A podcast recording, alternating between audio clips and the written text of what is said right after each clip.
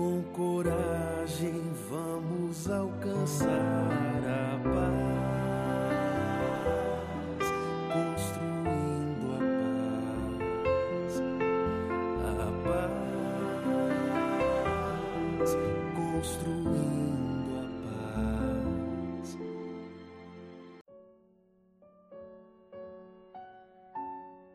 Olá, queridos amigos e amigas. Este é o podcast Liderança Espírita para a Nova Era, uma promoção da Federação Espírita do Rio Grande do Sul, através da sua vice-presidência de unificação, pelo setor de formação de lideranças espíritas. Esse é o episódio de número 18, intitulado O Coração do Líder, o Princípio do Perdão. Eu sou Fabiano de Souza, trabalhador e expositor espírita diretor do Departamento de Tecnologia da Informação da Federação Espírita do Rio Grande do Sul. Nos acompanham nesse episódio Vinícius Lousada, educador, trabalhador e palestrante espírita, diretor do setor de formação de lideranças espíritas. E, igualmente, nosso querido amigo Maicon Amarante, que colabora na vice-presidência de unificação, no apoio à rede federativa e também é presidente da União Municipal Espírita de Santiago. Meus amigos, as palavras iniciais de boas-vindas de vocês. saudação especial aos nossos amigos, Fábio, Vini e a todos aqueles que vão ouvir o nosso podcast. É uma alegria, mais uma vez, podermos refletir em torno dessa, das páginas abençoadas do líder espírita, no enfoque que a doutrina espírita pode nos trazer para a nossa tarefa de liderança na nossa seara. Olá, queridos amigos que acompanham o nosso podcast. Que Deus nos abençoe e que nós possamos ter um excelente episódio que contribua com a nossa tarefa de liderança nos setores da vida, tanto quanto no movimento espírita. Nós teremos, como tradicionalmente nos episódios do nosso podcast, a leitura e a reflexão em torno de uma mensagem do Espírito de Emmanuel. A mensagem de hoje: Perdão e Liberdade do livro Trevo de Ideias, na psicografia de Francisco Cândido Xavier. Convido ao nosso amigo Michael para ler a mensagem e posteriormente refletirmos. Perdão e liberdade. Aprendamos a perdoar, conquistando a liberdade de servir. É imprescindível esquecer o mal para que o bem se efetue. Onde trabalhas, exercita a tolerância construtiva para que a tarefa não se escravize a perturbações. Em casa, guarda o entendimento fraterno, a fim de que a sombra não te algeme o espírito ao desespero.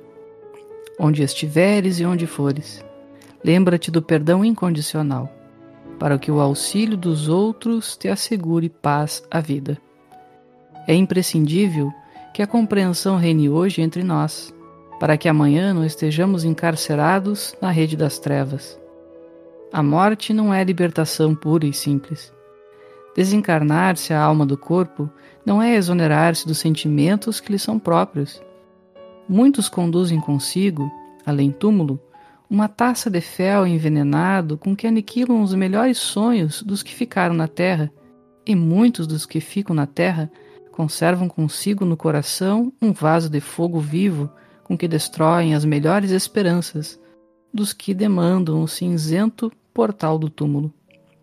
Não procures para a tua alma o inferno invisível do ódio. Acomoda-te com o adversário ainda hoje, procurando entendê-lo e servi-lo, para que amanhã não te matricules em aflitivas contendas com forças ocultas. Transferir a reconciliação para o caminho da morte é atormentar o caminho da própria vida. Desculpa sempre, reconhecendo que não prescindimos da paciência alheia.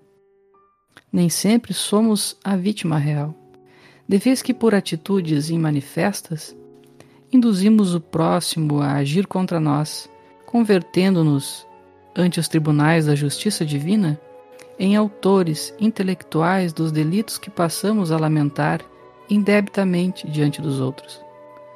Toda intolerância é violência. Toda dureza espiritual é crueldade. Quase sempre, A crítica é corrosiva do bem, tanto quanto a acusação habitualmente é o chicote de brasas. E sabendo que encontraremos na estrada a projeção de nós mesmos, conservemos o perdão por defensor de nossa liberdade, ajudando agora para que não sejamos desajudados depois. Linda reflexão do nosso querido mentor, o Espírito de Emmanuel, sempre muito preciso nos seus apontamentos, estabelecendo essa relação do perdão com o trabalho, com o serviço, mas igualmente o perdão com a liberdade. O quanto o perdão é libertador e quanto não perdoar nos entranha em mecanismos de aprisionamento dos nossos corações, gerando esses elos que per se perpetuam, inclusive, após a morte física. Então, principalmente nessa reflexão final da mensagem, eu convido aos amigos Vinícius e Michael a refletirem juntos esse mecanismo de projeção do muito do, do nosso olho que vê o mal no outro tem muito também desse espelho refletindo aquilo que de mal, de imperfeito ainda existe dentro de nós. E se percebendo nessa nessa relação muito igual, que tenhamos essa essa postura do perdão, porque perdoando o próximo estaremos perdoando a nós mesmos. O que vocês acham, meus amigos? Interessante, tu traz essa reflexão, meu amigo. E isso nos reforça a ideia de que na nossa seara de trabalho nós precisamos trabalhar em equipe. Nós precisamos caminhar pelo menos em dupla nas nossas atividades. À medida em que nós nos acercamos de outros companheiros na nossa tarefa, nós vamos percebendo as nossas próprias dificuldades nas dificuldades manifestas do outro. Aquilo que nos irrita, aquilo que nos tira do sério, aquilo que nos incomoda, que são as projeções, como tu bem referiu, e que Emmanuel nos traz, a oportunidade que nós temos de identificar aquilo que não está bem em nós, para que possa ser corrigido, mas para que possa ser corrigido logo e não ali adiante, para que aquela contrariedade que traz esse desconforto na relação com o outro possa ser solvida enquanto o outro está ao nosso lado. Então a importância de a gente estar junto e de nós nos reconciliarmos, nos ajustarmos enquanto estamos a caminho.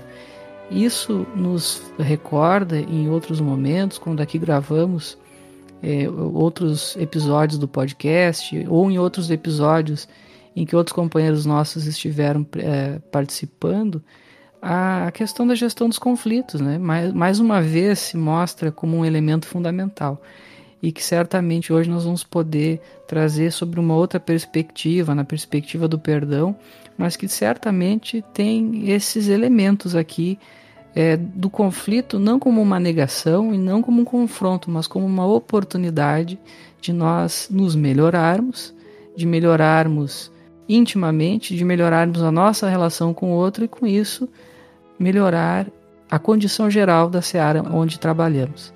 Então são, são alguns apontamentos que a gente traz para reflexão, mas certamente o texto do Emmanuel ele sempre é muito rico, né? ele sempre nos traz é, profundas reflexões. Isso que a gente está trazendo aqui são apenas alguns apontamentos que nos parecem oportunos para nós como lideranças, de nos darmos conta da necessidade de trabalho em equipe, de estarmos ombreando lado a lado e evitarmos a todo custo as nossas, a nossa tendência ao isolacionismo ou a, as carreiras solo, em que a gente se considera autossuficiente e que por medo, por insegurança, pela falta muitas vezes da compreensão da tarefa, nós acabamos seguindo por caminhos ainda mais difíceis, na, no afã, na tentativa de avançarmos mais rápido, acabamos tropeçando muitas vezes.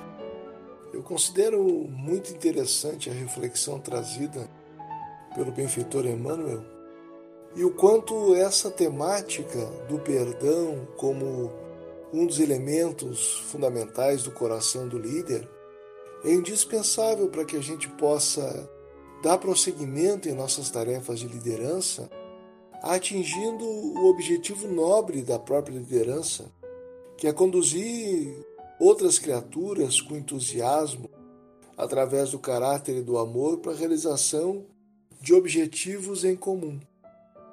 Porque a tarefa da liderança, vez por outra, pode e vai ser, porque estamos num plano de provas e expiação, surpreendida por decepções, tristezas e dificuldades de comunicação, compreensão no próprio ambiente da equipe. Seria muito estranho se nós imaginássemos alguma equipe de trabalho em que não haja conflito e que o líder não adentre alguma zona de conflito com seu liderado ou viva alguma situação em que ele deve exercitar essa manifestação de generosidade que é o perdão. Eu lembro aqui, já na introdução do seu livro, a professora Brené Brown, quando vai refletir sobre a coragem para liderar, define a liderança como qualquer processo em que o indivíduo assume a responsabilidade de encontrar potencial em pessoas e processos e que tenha coragem em desenvolver esse potencial. Quando a gente se dedica à tarefa da liderança na série espírita, que está muito conectado com a missão do Espiritismo de combater o materialismo, de elucidar a fé, nós lidamos com pessoas. E o líder precisa ter um olhar sobre essas pessoas no que diz respeito a ver sempre vivo nelas o potencial. Então, o exercício do perdão vai demandar, me parece isso. Apresente o que apresentar um companheiro nosso de tarefa ele é frágil tanto quanto nós somos frágeis também. E nós precisamos focar no potencial das pessoas e apostar nesse potencial para desenvolvê-las e cumprirmos as tarefas que estamos abraçando juntos. Eu penso, por agora, o caminho talvez deva ser esse: olhar, focar no potencial. Enquanto o Michael trazia essa importante referência que precisamos construir nas relações de parceria que estabelecemos no exercício de liderança, e o Vinícius também complementava da importância do desenvolvimento, da manutenção dessas relações e o perdão como grande norteador dessas relações, me veio à lembrança a orientação de Jesus em Lucas, capítulo 10, que Jesus escolheu 72 discípulos e os enviou à sua frente, dois a dois a todas as localidades. Esse número é muito significativo porque o 70 nos remete a perdoar 70 vezes sete vezes, né? que foi outra orientação de Jesus. E essa orientação de Jesus, que esses 72 discípulos fossem de dois em dois, ressalta a importância dessa formação, dessa parceria, e que a gente tenha sempre no nosso parceiro de equipe esse referencial que também é um referencial de nós mesmos. O meu parceiro, aquele a quem eu me espelho, independente do que ele reflita, de positivo ou negativo, igualmente é um referencial, é um feedback para mim. Nós seguimos no capítulo O Coração do Líder, do livro Líder Espírita, o desenvolvimento dos princípios do coração do líder, e nós finalizamos hoje, no oitavo episódio em torno desse capítulo, o princípio do perdão, que nos traz a orientação dos autores para tolerar a imperfeição e aceitar as limitações. E os autores iniciam sinalizando que em nosso estágio evolutivo, o erro é somente um jeito de aprender. Portanto, errar é uma ocorrência que se repetirá inúmeras vezes no nosso processo relacional.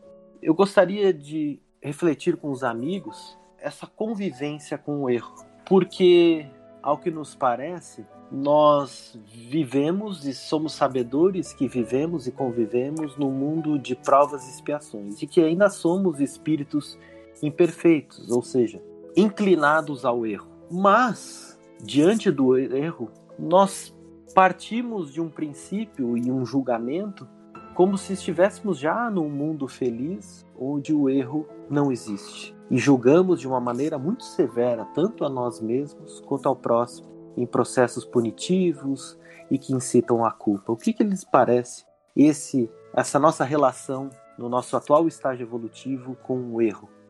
Pois é, meu amigo. A gente pensa na perspectiva do erro como um resultado que não foi alcançado, quando nós uh, estabelecemos uma expectativa e essa expectativa não é atendida, nós costumamos dizer que aquilo que foi feito foi feito da forma equivocada, da forma errada. Essa é uma perspectiva, é uma forma de nós encararmos quando o resultado esperado não é alcançado, o que é algo absolutamente normal, dado as nossas imperfeições.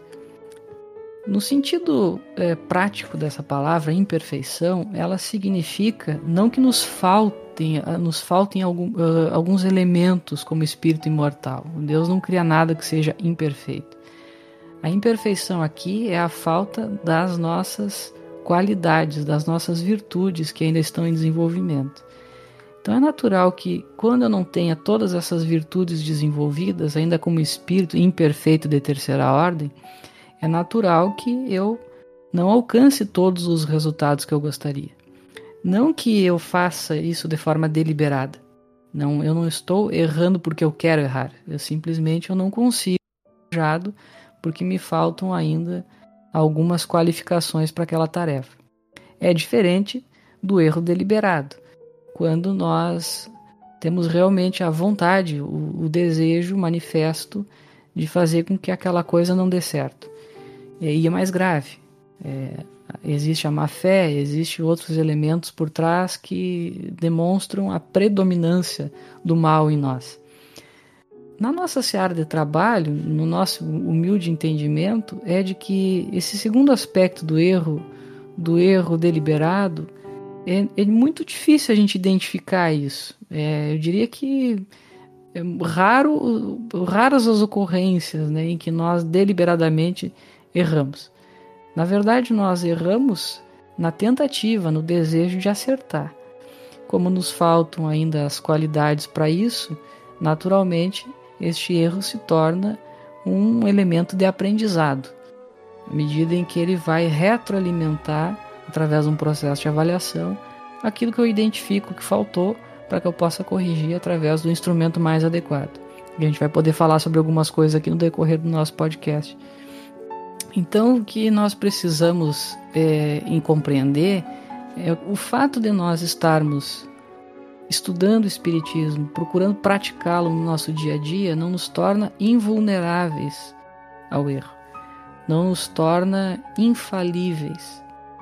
A partir do momento em que nós percebemos que nós não somos infalíveis, que mesmo as melhores intenções, sob as melhores inspirações, contam sempre com a manifestação das nossas imperfeições, isso já é um meio caminho andado para nós corrigirmos o rumo. Porque nós podemos imaginar o erro como aquele sistema do GPS que vai indicando quando nós entramos por uma, por uma rua que não era a rua desejada. E o GPS vai nos avisar. Retorne assim que for possível. Então o erro, ele é essa manifestação de alguma coisa que precisa retornar ao caminho original. Se eu não tenho esse mecanismo da desconfiança de que eu possa errar, eu acho que eu estou sempre certo, eu vou entrando pelos caminhos mais esdrúxulos da minha vida e sigo equivocado, é, cometendo erros de todo tipo, achando que estou fazendo a coisa certa. Então, a importância, mais uma vez, de nós estarmos conectados com o trabalho em equipe, com a construção coletiva, tendo a certeza, a convicção de que este erro ele vai acontecer, cedo ou tarde, porque só erra aquele que faz. E aquele que faz, em algum momento, se equivoca, porque é próprio das nossas imperfeições. Pensar o contrário disso é se dar um valor que ainda não tem, isso é uma falta de, de humildade, de percepção de si mesmo, é muito perigosa quando a gente vai para esse caminho. Corremos o sério risco, como dissemos, de enveredar por caminhos, por rotas que não são as mais adequadas, que não são as seguras. Então parece óbvio a gente dizer isso, mas acredito nunca é demais nós não nos considerarmos infalíveis. O erro nos acompanha porque é parte desse pacote de imperfeições que nós estamos lutando, lidando com elas todo dia para depurá-las à medida em que vamos nos aperfeiçoando e construindo as nossas virtudes. Considero muito oportuna essa reflexão que o Michael nos traz, pensando no processo de liderança das nossas equipes de trabalho no Centro Espírita e no Movimento Espírita. Especialmente porque nós vamos ter entre nós, como nós mesmos o somos, espíritos imperfeitos. Então, o comentário do Michael me traz assim um alento que é de nós lidarmos com uma naturalidade com as possibilidades de erro. Estamos falando nesse primeiro momento daqueles erros de respeito às tarefas executadas e que às vezes é base de vários atritos. É comum que nós venhamos a planejar algumas tarefas juntos, combinar algumas ações e elas não saiam exatamente como combinado. É provável que muitas vezes alguns companheiros compreendam a construção coletiva, ainda que coletiva, com algumas nuances de um colorido distinto que traduz a forma com que entenderam, o modo com que lidam com a própria vida, as características que lhes são pessoais e que, por muito natural, se emprega em qualquer tarefa que a gente realiza. Nós somos o mesmo em várias circunstâncias. E todos estamos inseridos em uma jornada de progresso, de autoeducação, que a liderança exercitada sob as diretrizes do Evangelho favorece. Não é incomum que no exercício da liderança, aplicando os princípios da liderança em nossa vida diária, orientados pelo Evangelho, que a gente se torne um pai melhor, uma mãe melhor, um trabalhador mais adequado, mais tranquilo, responsável, ético. Mas nas nossas equipes, o progresso, como em qualquer lugar do mundo, no mundo de provas e expiação, ele é paulatino. E Kardec chega a dizer em algum momento que é se esperar demais da natureza humana que a pessoa se transforme de pronto pelo simples contato com o Espiritismo. A excelência moral que buscamos na casa espírita, ela naturalmente é uma meta a alcançar através da educação dos sentimentos de todos nós, líderes e liderados. Esse processo que está em caminho pode revelar, sim, algumas fragilidades, às vezes muito graves, dizem respeito à natureza moral de cada criatura, o que é muito diferente da gente exercitar tolerância com os resultados equivocados no trabalho, com as tarefas atendidas de modo imperfeito, limitado, porque do que diz respeito à natureza moral, algumas atitudes podem interferir profundamente no trabalho realizado. E é claro que onde há o erro se pede a presença da correção, do ajuste, do reencaminhamento. Mas isso não nos exime em situações de queda moral de companheiros a prática da tolerância da misericórdia que manifesta o perdão, da compreensão do não julgamento e, mais do que isso, do colocar-se à disposição para reerguer com fraternidade pura e simples aqueles que possam tombar na caminhada e que são das nossas equipes. Por quê? Todos somos espíritos, calcetas, que carregamos junto de nós um passado de equívocos. E encontramos na doutrina espírita uma oportunidade abençoada de reajuste. O trabalho na seara espírita não é o trabalho dos anjos. Aliás, não existe o centro espírita de pessoas angelicais. Se existir, no mundo que ainda não é de regeneração, a gente tem que ficar preocupado. Então é natural que hajam tombos na caminhada. E é cristão que socorramos-nos uns aos outros para, numa educação mútua e fraterna, ninguém se perca e caminhemos juntos em fileira na direção do Cristo de Deus.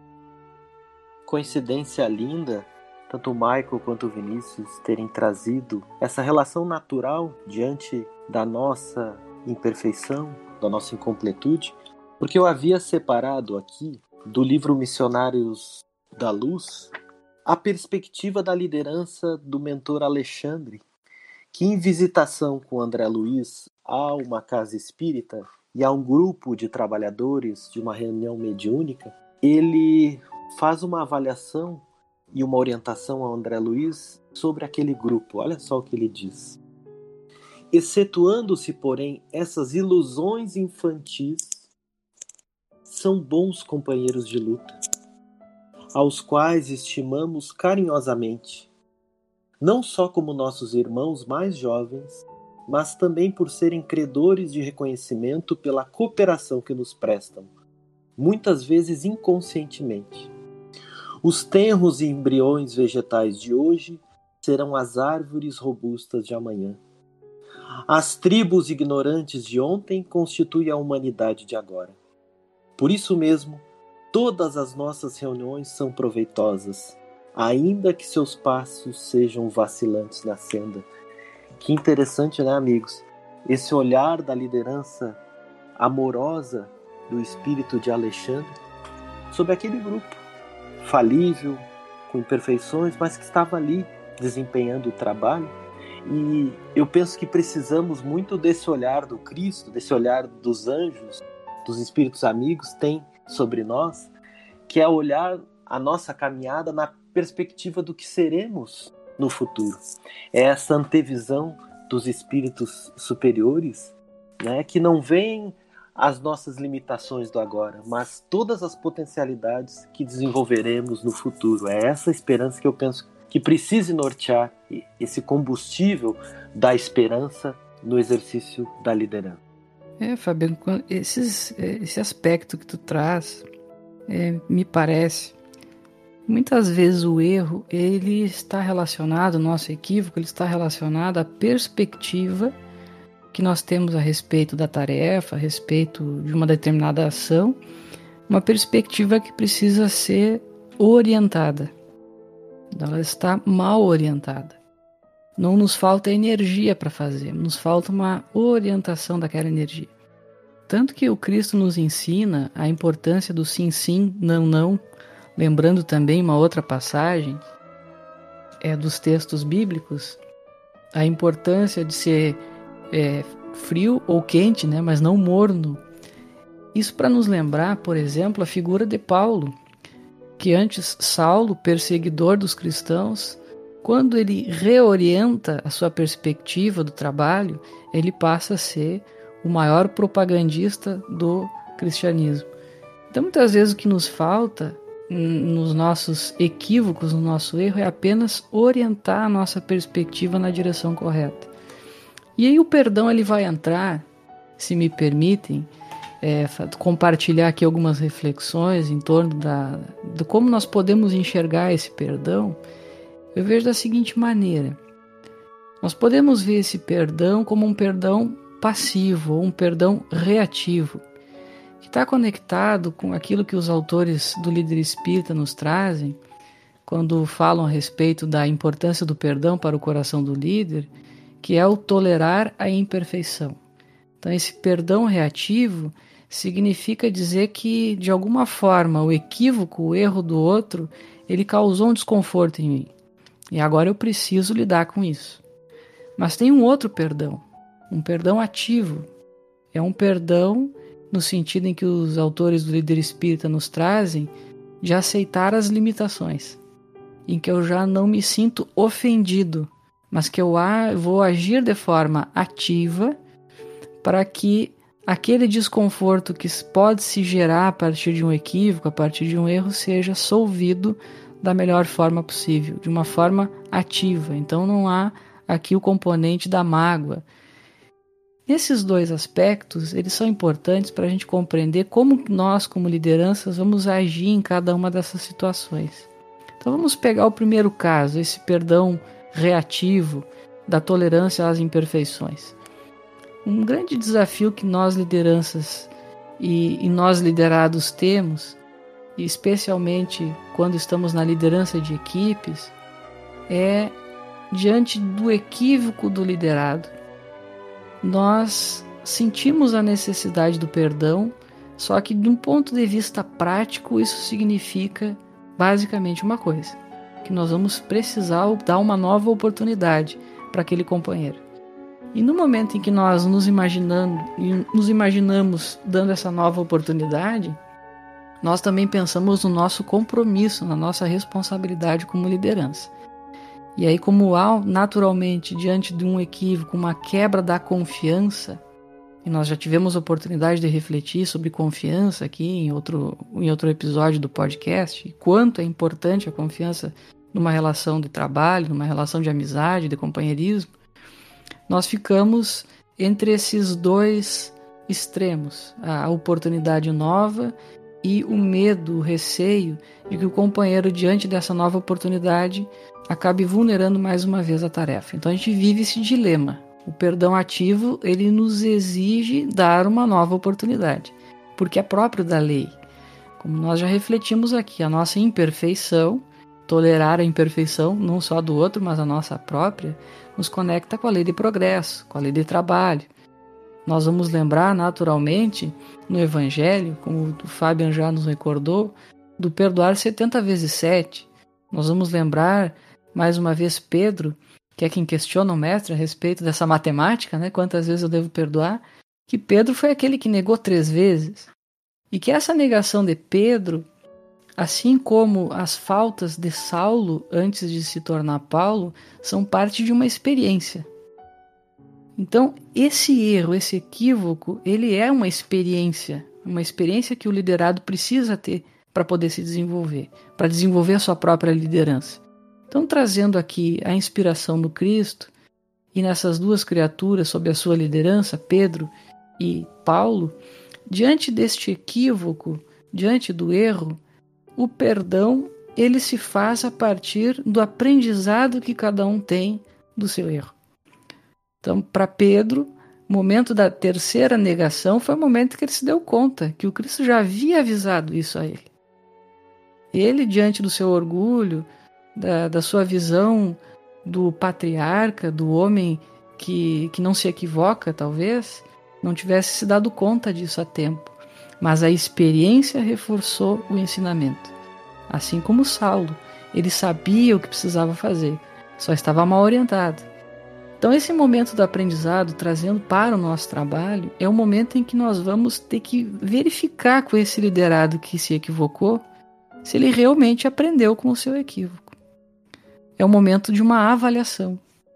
E aqui, mais uma vez, nós falamos da importância da cultura da avaliação. O líder vai se avaliar para verificar se ele realmente fez tudo que podia para auxiliar esse liderado, o quanto ele também é responsável por este equívoco, para que ele possa construir soluções no futuro, mas igualmente para que o liderado possa fazer uma autoavaliação. Então, eu como líder posso questionar o liderado, meu amigo. Você identifica que nessa postura poderia ter agido de uma forma diferente, de uma forma que trouxesse melhores resultados, que não fosse tão intempestivo. E aí nós vamos colher o feedback do nosso liderado. Daqui a pouco a gente vai se dar conta do seguinte: o liderado se equivocou e ainda não percebeu isso. Se ele ainda não percebeu o equívoco, se ele errou e ainda não identificou que errou, não é o momento de nós investirmos dar uma nova oportunidade, uma nova tarefa para esse companheiro, porque ele ainda precisa compreender aquilo que está por trás do equívoco no, na primeira tarefa que lhe foi confiada. No momento em que o companheiro ele se percebe que equivocou-se, ele percebe que a sua abordagem não foi a mais adequada, e ele está ciente disso, o que, que nós identificamos no Cristo, no nosso Mestre, nosso modelo e guia? nós identificamos, assim como ele fez com Pedro e com Paulo, de que vai ter a necessidade a partir daí, na delegação de uma nova tarefa, primeiro de um treinamento. Então, às vezes, a, a, o simples fato de nós delegarmos uma tarefa sem o devido treinamento para aquela tarefa, coloca o companheiro numa situação de vulnerabilidade, em que ele fica muito propenso ao equívoco, ao erro, pela falta da orientação segura. Então, antes de nós pensarmos em atribuir tarefas, é importante a gente pensar como que nós podemos treinar o liderado para que ele possa desincumbir-se da tarefa. E aí nós vamos encontrar os meios mais adequados. Pode ser um treinamento pelo PAF, pode ser um livro que a gente vai orientar a leitura, enfim, as formas que forem as mais adequadas. Mas é a primeira etapa, o primeiro treinamento. Segundo, nós vamos delegar uma tarefa e entregá-la para que a pessoa faça sozinha. E daqui a pouco, aquilo que foi a causa do tropeço no primeiro momento vai se repetir. No momento em que nós inserimos o companheiro numa equipe, no momento em que nós colocamos outro companheiro com mais experiência, com mais conhecimento, com mais sensibilidade ao seu lado, talvez seja aquele que vai dar o suporte necessário para sedimentar aquilo que foi treinado, aquilo que foi aprendido, para que essa nova tarefa tenha êxito. E aí nós fazemos aqui um ciclo. Fechamos a experiência, passamos novamente pelo aprendizado e vamos para uma nova fase de delegação, para uma nova tarefa. Aí a gente conecta com outros temas da liderança que estão lá no líder espírita, liderança situacional, a própria delegação. Mas aqui, meus amigos, na perspectiva desse perdão, tolerar as imperfeições, me parece, é importante nós compreendermos o equívoco, o erro como uma experiência, uma experiência que ensina, mas que precisa ser verificado esse aprendizado antes de nós delegarmos uma nova oportunidade. E uma vez que essa, esse aprendizado foi verificado, aí nós vamos investir no nosso companheiro através de um treinamento, através de um acompanhamento, para que ele possa dar continuidade ao seu trabalho. Nunca na visão de excluir ninguém, porque essa não é a proposta do Cristo, essa não é a proposta do Evangelho. Mas na perspectiva de que, mesmo para a reinserção do trabalho, para a continuidade daquele que se equivocou, é necessário que exista um método porque no momento em que nós atribuímos tarefa, que nós delegamos, e delegar não é delargar, nós precisamos ter em conta que a delegação é, ela não, não vai junto com a delegação o legado. O legado é sempre daquele que delega. A responsabilidade é daquele que delega. Então, meus amigos, nessa perspectiva do perdão reativo, né, no perdão tolerar as imperfeições, eu vejo este ciclo como algo que pode nos ajudar no momento de reinserção de um companheiro se equivoca na, na sua, no seu trabalho, na sua ação, uma vez que isso acontece com todos nós, e ter essa previsibilidade do que pode acontecer a seguir e como que nós vamos corrigir o equívoco e como que nós vamos continuar, nos dá essa segurança de não nos sentirmos excluídos, e sim de que nós teremos, assim como o mestre nos ensina, uma nova oportunidade. Eu tenho pensado que nós precisamos considerar que, sendo o perdão essa virtude do esquecimento da ofensa, do acolhimento daquele que se equivoca e da retribuição do mal com todo o bem possível por parte do que é ofendido ou agredido, nós temos aí uma virtude cristã que é meta comportamental para todos nós. Allan Kardec chega a dizer no capítulo 10 do Evangelho segundo o Espiritismo, em que ele se dedica ao tema do perdão, bem-aventurados os misericordiosos, de que o ódio e o rancor revelam a ausência de elevação e de grandeza de alma. Portanto, nos cabe ao perceber no nosso coração o cultivo ainda do ódio ou do rancor, identificar que nós temos uma grande caminhada a fazer na direção do Cristo. O líder espírita, ele não pode ser alguém dado ao rancor, ao ressentimento, ao cultivo da mágoa, muito menos transferir isso ao ambiente de trabalho, junto com os companheiros. E o ódio, nem precisamos nos deter muito, porque o ódio é a antítese do amor. O espírita que odeie não entendeu o espiritismo e não tem credenciais para liderar em espírito de serviço ainda. Lembrando que as imperfeições são naturalmente um estado transitório.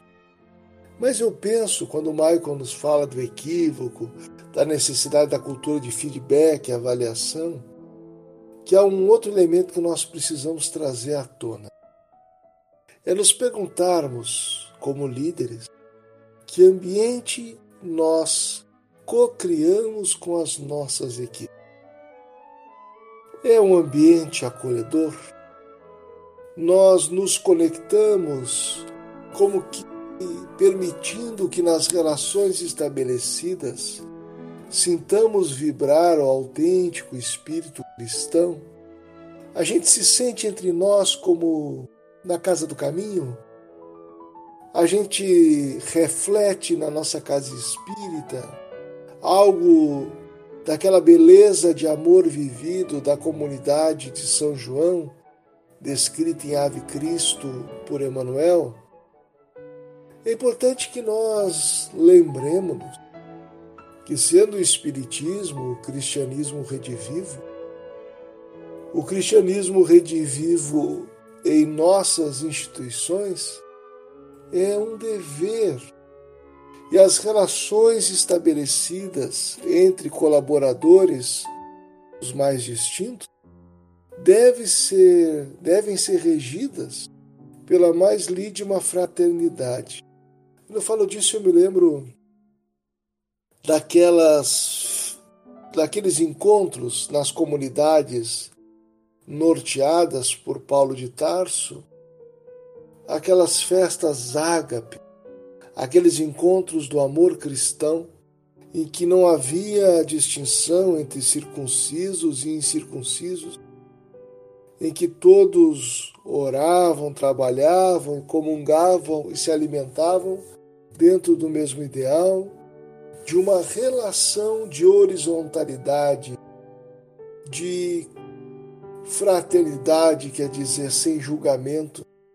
Se o nosso ambiente organizacional ele traduz a fraternidade, a caridade, no seu sentido mais profundo, compreendida no tríplice aspecto de benevolência, o foco no fazer o bem, de perdão, ou seja, de esquecer as faltas e retribuir com bem, e de indulgência, que é a compreensão das imperfeições, aí sim nós temos um lugar de segurança, um círculo de afetividade estabelecido, que nenhuma corrigenda é orgulhosa, nenhum perdão é vaidoso, nenhuma porta é fechada para ninguém, e nós temos condições de estabelecer aquelas conversas difíceis que são naturais em qualquer família, e temos também possibilidades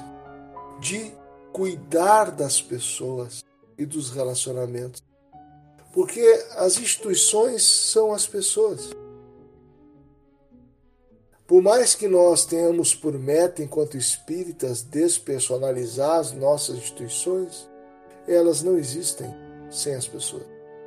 Então nos cabe cuidar da multidão, como Jesus fez naquela experiência da multiplicação de pães, e ele diz: Tenho compaixão pela multidão. Nós precisamos ter compaixão uns pelos outros e cuidarmos-nos mutuamente no espírito de fraternidade pura, para que nós possamos ter as conversas que precisamos ter, os ajustes de trabalho que necessitamos sem jamais produzir vergonha, humilhação. Utilizarmos-nos de estratégias que cabem no mundo, mas não cabem nos trabalhos espíritas. Aliás, nós estamos ali ensaiando o que devemos levar para o mundo também, que é uma melhoria da qualidade emocional, moral das organizações. Daí eu acho que nós vamos conseguir dar feedbacks, receber feedbacks, corrigir caminhos e seguir trabalhando unidos. Amigos, eu penso que a gente, em torno da, do entendimento do que seja perdão, ficamos muito restritos à questão da desculpa, do esquecimento das ofensas. Mas se nós formos na origem da palavra perdão, ela vem do latim, formada por duas corruptelas, per e donare. Per significa além, além de, para lá de. E donare significa doar, doação. Então o perdão, na sua origem, fala disso, daquele que doa mais, daquele que estabelece uma relação de doação para lá de, para o futuro, além de. E me lembrou muito esse entendimento a segunda parte da oração de São Francisco, onde nos sinaliza, toda ela em tempo futuro, ó Mestre, fazei com que eu procure mais. Olha o, o per, né? Mais consolar que ser consolado. Compreender que ser compreendido. Amar que ser amado, pois é dando que se recebe. É perdoando que se é perdoado. E é morrendo que se vive para a vida eterna. Então, essa necessidade de irmos além nos traz nesse mecanismo, nessa ferramenta extraordinária de avaliação das equipes, a gente adentrar num conceito novo, porque até então a gente tinha o instrumento do feedback, que é aquela retroalimentação, a gente avalia ou considera os resultados já apresentados, já ocorridos no seio da equipe, e ali a gente identifica pontos positivos e aspectos a serem desenvolvidos para a melhoria do desempenho. Mas os autores modernos do tema da administração e da liderança nos trazem a necessidade do feed forward. Forward, que vem do inglês para frente, adiante, que na verdade é um controle por antecipação. É uma orientação preventiva e estratégica com foco no futuro e suas possibilidades. Os autores sinalizam que o feed forward é importante não só como feedback, porque no entendimento dos autores nós podemos mudar o futuro, não o passado. E o feedback avalia aquilo que passou. Então o feed forward ajuda a se concentrar em um futuro positivo e não num passado de erros. E segundo os autores, é mais produtivo ajudar as pessoas a fazer o certo do que provar que elas estavam erradas. Porque o feedback, se mal orientado e conduzido, pode se tornar um exercício, entre aspas, assim, deixe-me provar que você estava errado. Se o feedback for mal eh, conduzido, pode levar a essa caça às bruxas, a esses julgamentos e incitar essas culpas. Então, o feed forward tem esse atenuante que é muito mais construtivo ou tão construtivo quanto o feedback.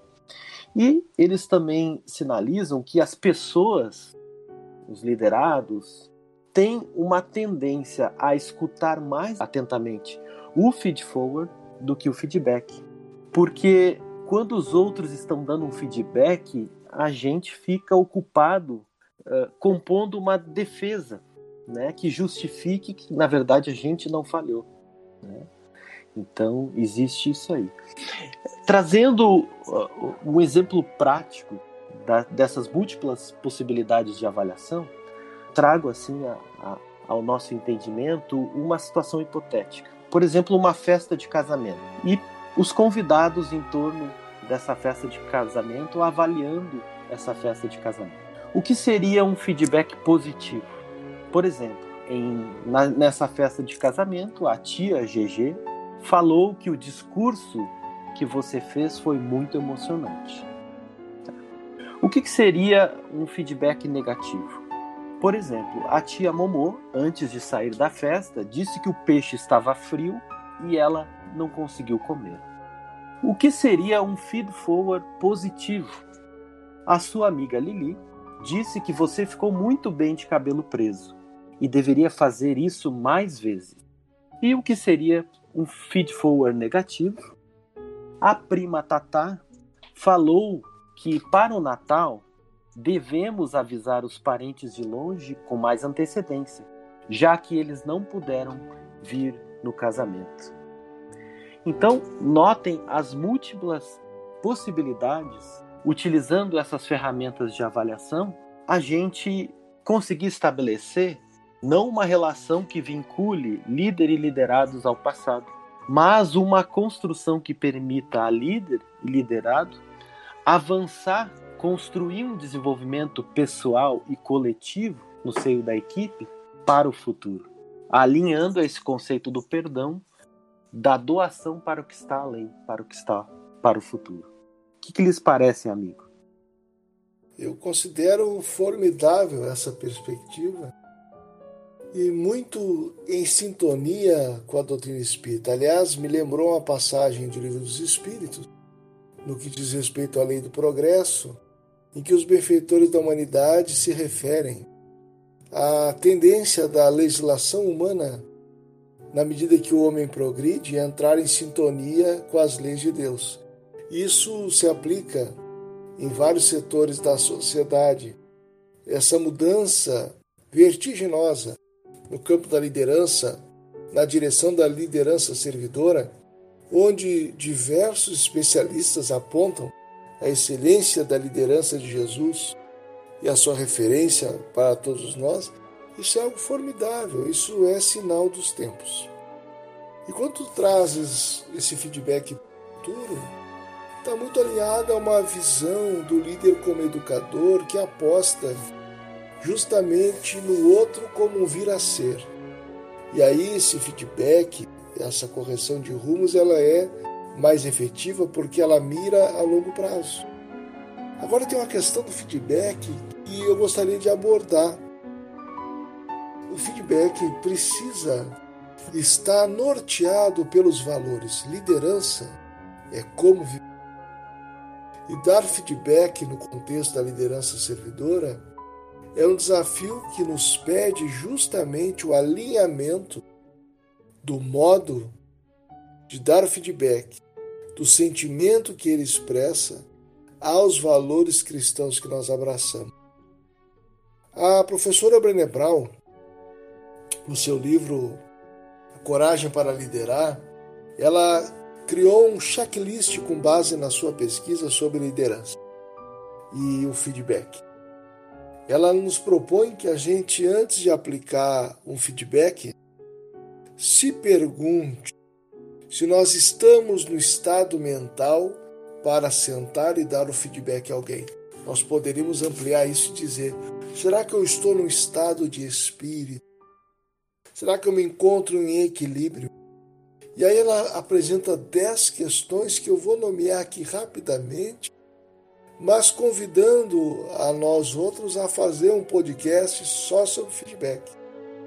Ela propõe nesse checklist que quem for aplicar o feedback, e é especialmente o líder, ele se pergunte: sei que estou pronto para dar feedback quando estou pronto para me sentar ao seu lado e não do outro lado da mesa. A pessoa verificar isso. Sei que estou pronto para dar feedback quando estou disposto a colocar o problema na nossa frente e não entre nós e esfregá-lo na sua cara. Olha as mudanças de... que o feedback pede antes de ser executado.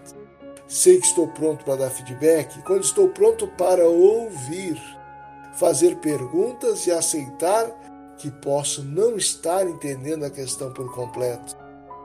Sei que estou pronto para feedback quando estou pronto para reconhecer que você faz bem em vez de ressaltar os seus erros. Olha a mudança do feedback que tu trazias, Fabiano. Sei que estou pronto para dar feedback quando reconheço seus pontos fortes e a forma como você pode usá-los para vencer desafios. E aí ela segue, tem mais outros cinco que eu não vou me deter, que justamente esses dois últimos apontam nessa mesma perspectiva. Eu não tenho que ressaltar os erros, eu não tenho no feedback simplesmente apontar o que não deu certo. Eu preciso ressaltar os pontos fortes e como eles podem ser usados para que nós superemos as circunstâncias da forma que elas estão se apresentando. É, meus amigos, já estou ansioso para que esse, esse nosso podcast vá ao ar, porque eu estou a fim de escutar para poder aprender com essas reflexões. Acho que vai ser uma coisa assim: escuta um minuto, pausa, reflete. Tem, tem tanta coisa boa aí. Mas o, o Vini, na, antes ainda dessa última abordagem, falava da questão do ambiente, né? da, da construção do ambiente, um ambiente saudável para as nossas equipes. E depois o, o Fábio nos traz esse aspecto do perdão como doação. Então eu acredito que a gente pode conectar essas duas perspectivas nessa ideia do perdão ativo, não, não do perdão passivo, de que aconteceu alguma coisa que me deixou desconfortável e eu preciso perdoar para me livrar daquela mágoa, mas sim de uma aceitação de limitações, como nos trazem os autores do líder espírita. É construir um ambiente que seja esse ambiente acolhedor, esse ambiente humano, esse ambiente de doação, em que nós estamos preocupados com o que será do futuro e não do que foi do passado, que o passado é apenas experiência, mas nós buscamos a partir da experiência soluções com foco no futuro e não culpados. É uma perspectiva que nós precisamos ter a respeito da própria experiência. Mas esse perdão ativo ele vai nos exigir algumas estratégias. O, o Vini trouxe aqui alguns elementos, é, o elemento desse checklist importantíssimo de se verificar antes, de se avaliar antes para saber se eu estou preparado para dar o feedback. É, Fabiano traz a importância do feed forward, no sentido em que eu vou focar no futuro e ações que podem ser corrigidas e, e dizendo quando elas podem ser corrigidas e como elas podem ser corrigidas. São elementos importantíssimos. Eu queria só acrescentar mais alguns aqui nessa perspectiva do perdão ativo, de construção de um ambiente que tolere as falhas, que tolere melhor, que seja mais resiliente às situações que são normais do erro, do equívoco, da falta. Um deles é a perspectiva da liderança situacional. Aceitar limitações também tem a ver com a, a expectativa que eu tenho das pessoas. Às vezes nós dimensionamos a expectativa de alguém que é um iniciante na tarefa e o encaramos como alguém que já é líder pronto, o pronto no sentido aqui da, da escala lá da liderança situacional, né? Ele já é o líder para aquela tarefa, enquanto ele não é. Ele precisa é, realmente passar por um processo de orientação, de treinamento, enfim. Esse é um ponto. A liderança situacional como um instrumento, como uma, uma ferramenta para que os erros sejam minimizados. Um outro aspecto aqui do perdão doação é a construção da cultura da experimentação. Esse é um ponto importante, nós temos vários casos na nossa própria federativa da construção de um campo experimental, de um case, em que nós vamos testar alguma coisa antes de colocá-la é, definitivamente à disposição dos nossos companheiros. Então, na nossa casa espírita, muitas vezes isso passa por experimentar uma nova metodologia em um grupo de estudo e não em todos os grupos ao mesmo tempo, em testar uma mudança numa área e não em todas as áreas ao mesmo tempo, numa tarefa específica e não em todas ao mesmo tempo. Então esse campo experimental, esse case, ele vai se tornar um lugar, um momento em que nós vamos verificar se aquilo que nós queremos fazer vai dar realmente os resultados que nós esperamos. E assim nós minimizamos os efeitos dos possíveis erros que possam acontecer. Um outro aspecto que já foi falado aqui, é sempre importante relembrar a importância da cultura da avaliação. Para tudo que nós fazemos, avaliar. A avaliação pode ser a avaliação do diálogo, da conversa, de um formulário. As formas são aquelas mais adequadas naturalmente, mas a importância de se avaliar. E um outro aspecto que eu gostaria de acrescentar, esse que os nossos irmãos já trouxeram, é a importância do compartilhamento de visão, em que eu deixo claro para as equipes quais são os objetivos comuns com, quais, com os quais nós trabalhamos. Porque a partir desses objetivos comuns nós conseguimos fazer delegação efetiva, delegação voltada ao objetivo. Então a pessoa vai fazer algo para atingir um objetivo. Eu tenho um resultado esperado. Eu não estou dizendo para o outro como ele deve fazer, e sim aquilo que eu espero que ele entregue como resultado, e naturalmente fazendo o acompanhamento disso.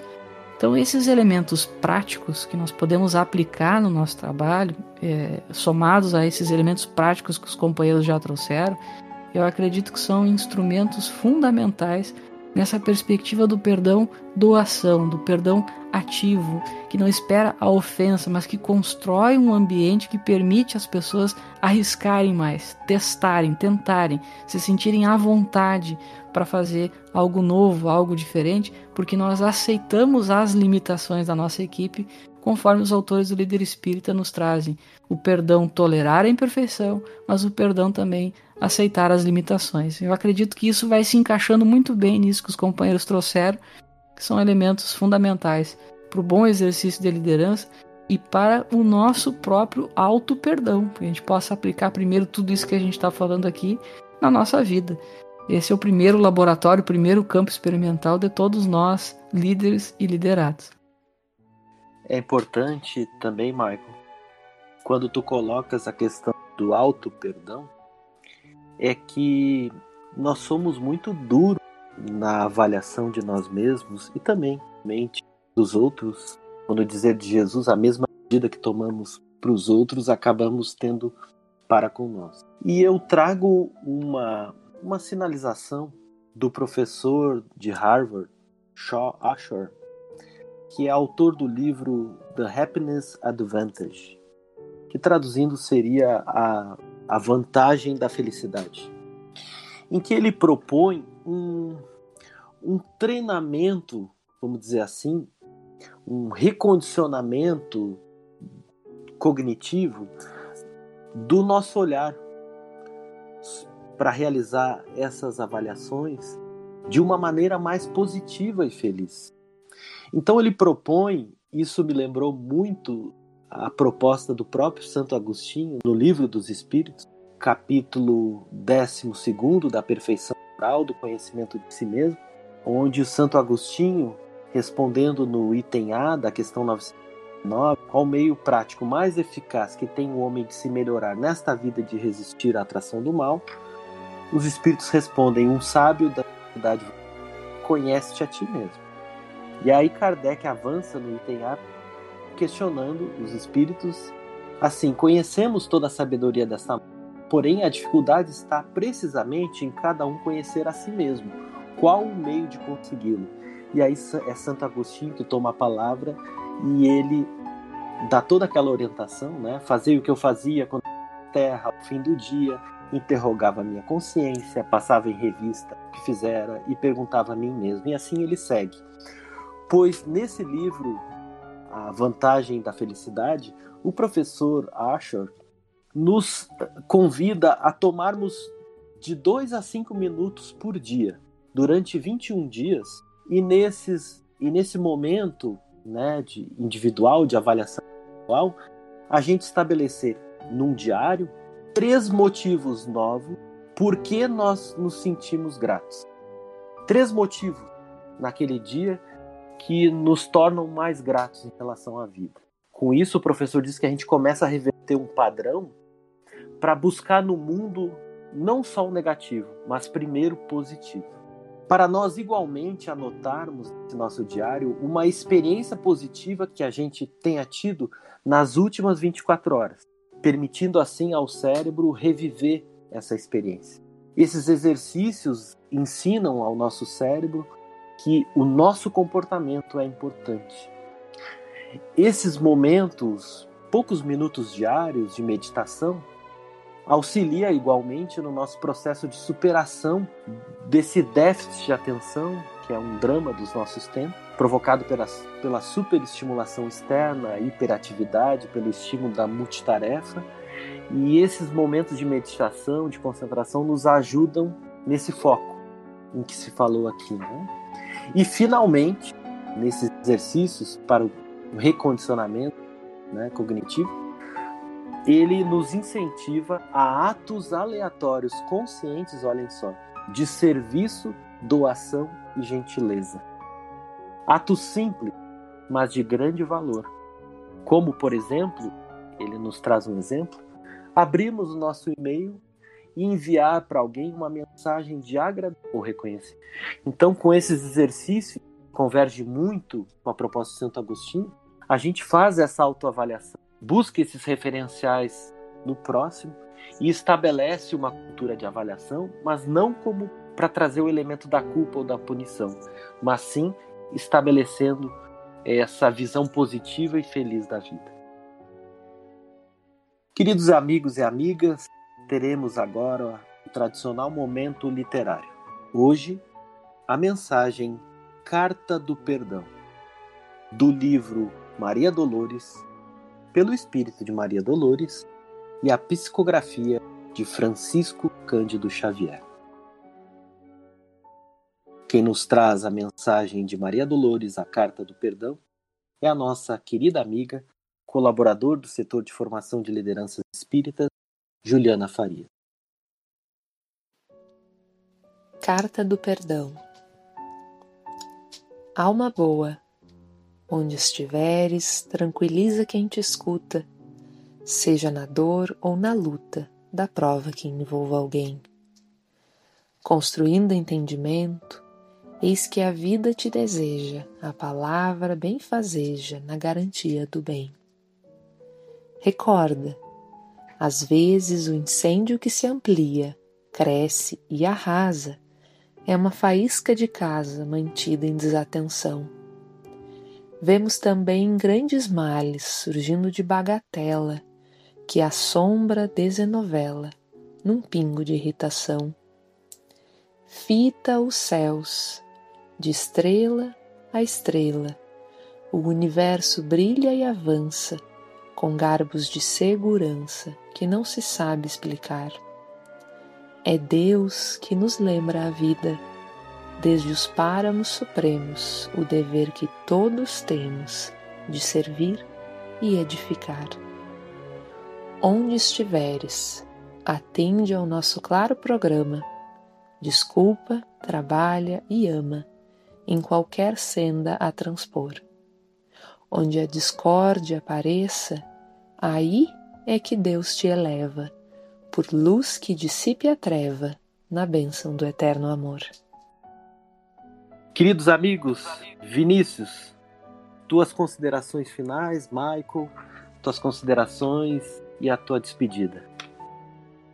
Acho que a gente pode definir esse nosso programa, esse nosso episódio, como uma lição necessária ao exercício do perdão e do feedback em nossas equipes, conforme os valores do coração do meus amigos, a gratidão enorme poder participar de mais esse episódio, de compartilhar desse momento com os nossos companheiros que vão ouvir o podcast, assim como eu, que, como disse, espero poder ouvi-lo logo para recolher os apontamentos e refletir com mais calma, com mais vagar. É importantíssimo esse tema, é importantíssimo esse coração do líder fortalecido para a tarefa, a gente entendendo que o nosso sentimento ele precisa lastrear a nossa ação. Uma vez que nós respondemos muito pelo sentimento, a razão por vezes ela é apenas o reflexo daquilo que nós estamos sentindo. Nós racionalizamos aquilo que nós estamos sentindo sem se dar conta. Então esse coração do líder que sabe perdoar, que sabe tolerar a imperfeição, aceitar as limitações, com os elementos práticos que a gente traz aqui, dentro do embasamento doutrinário que o Espiritismo nos proporciona, acredito que será de grande ajuda para todos nós no nosso trabalho.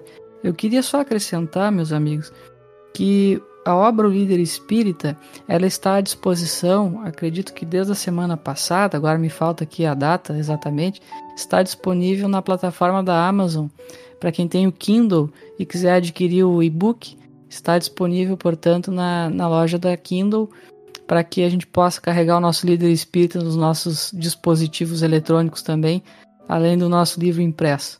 Queria fazer essa, essa, propaganda aí, porque muita gente, por vezes, quer ter acesso ao livro de uma forma mais rápida, né? Esse é um, é um meio para isso. Um grande abraço a todos, que Jesus ampare a todos nós na nossa tarefa.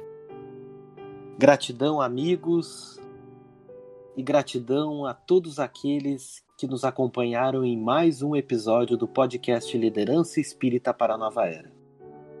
No episódio de hoje, de número 18, tratamos o tema O Coração do Líder, o Princípio do Perdão. Nosso reiterado pedido para que sigam em preces abençoando esse projeto Fiquem todos em paz, sob a liderança amorosa e serena do Mestre Jesus. Muita paz. Com coragem vamos alcançar a paz, construindo a paz, a paz, construindo